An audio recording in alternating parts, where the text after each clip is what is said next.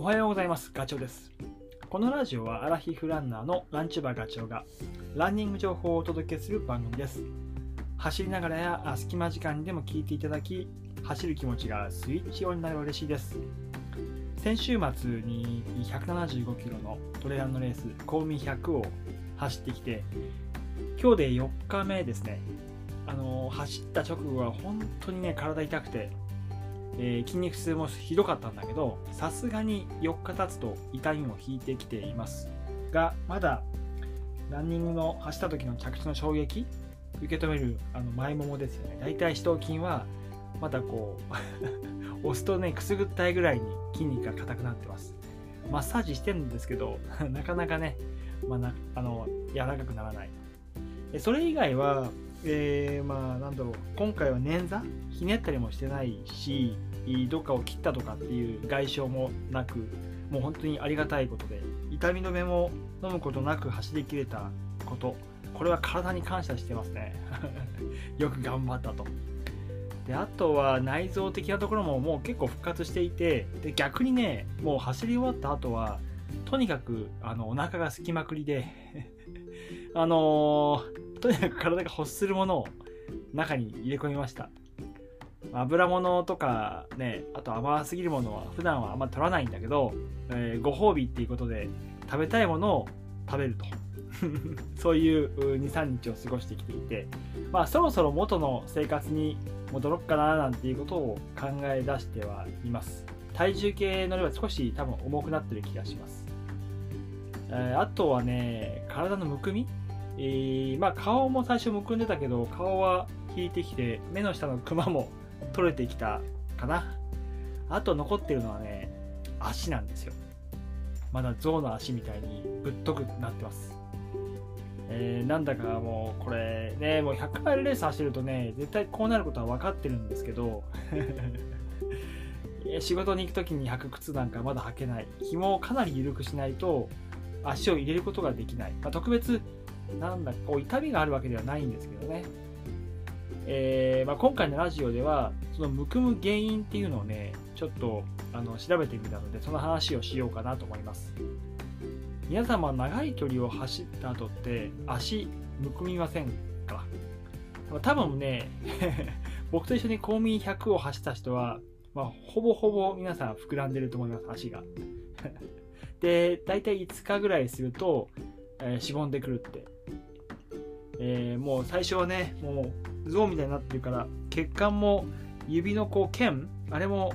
凹凸がないというかもうとにかく風船みたいに膨らんでる状態ですよね。これもう本当に100万レース走ったらね絶対こうなることは分かってるのでああまたかって思ってますけど僕は。多分初めてこの前公民走られた方なんかは同じようにこう膨らんでるのを見て多分驚いてるんじゃないかなって思います。でその理由はね、えー、調べてみたら3つです。1つはね、やっぱり血行が悪くなってるんだよね。血行不良。筋肉を使い続けて、まあ言うと酷使 させてるわけで、すごい乳酸が溜まってる。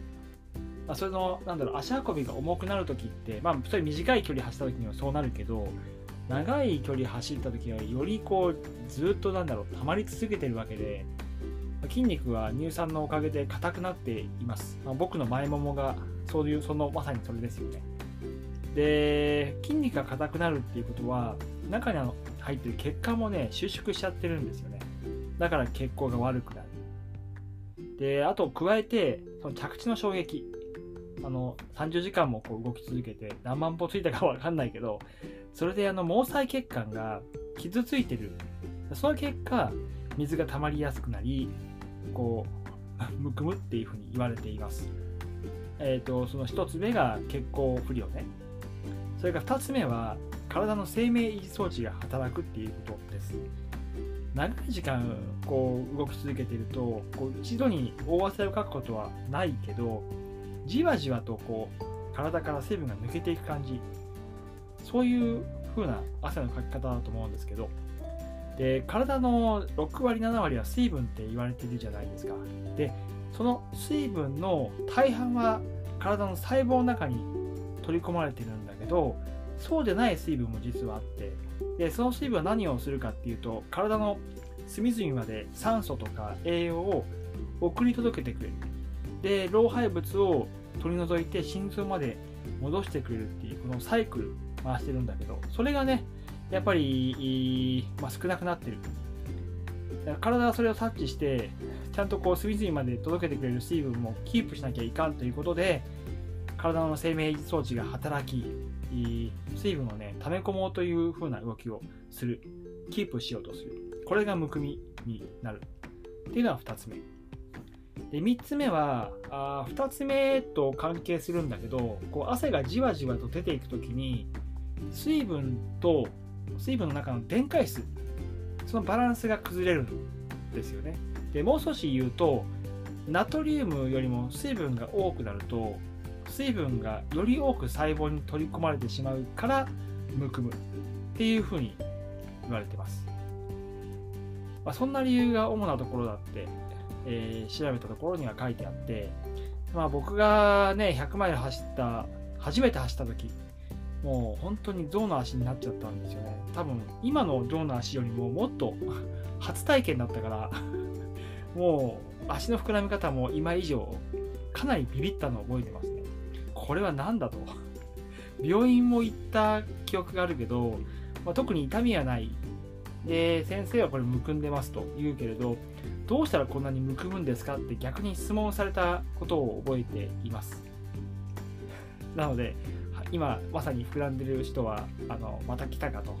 で初めて体験してる人はあそういうことかということであの痛みがなければ受け流して時間が経っては引いてくるものなのでそのままで大丈夫だと思います。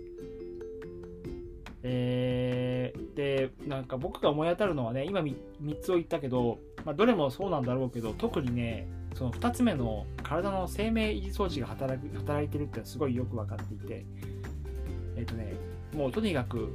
そうだな。走り終わって1日目2日目は大丈夫だけど3日目ぐらい、まあ、今日もそうだけどすごいトイレに行ってる回数が多いんですよ。で溜め込んだ水分が不要だから出そうという動きが体の中で起こってるんでしょうね。まちゃんと動いてくれてるんだってもう毎度のことだからよくわかるんですけど。じゃあむくみを防ぐためにはどうすればいいんだっていう話をちょっと最後にするとまあ走ってる途中にすることってあんまりない、まあ、やれることとするならばあれですねミネラル。水だけじゃなくてミネラルをちゃんと中に体の中に取り組むことでそのむくみを少し防ぐことはできるかもしれない。そのさっき3つ目で言った電解質と水がっていう水が水分水が細胞に取り込まれすぎちゃうとえー、なんだろうむくみの原因になるんでしっかりと電解質それを取ってあげるっていうことが非常に重要なので、えー、っと例えば経口補水液を飲むとかスポーツドリンクを飲むとか、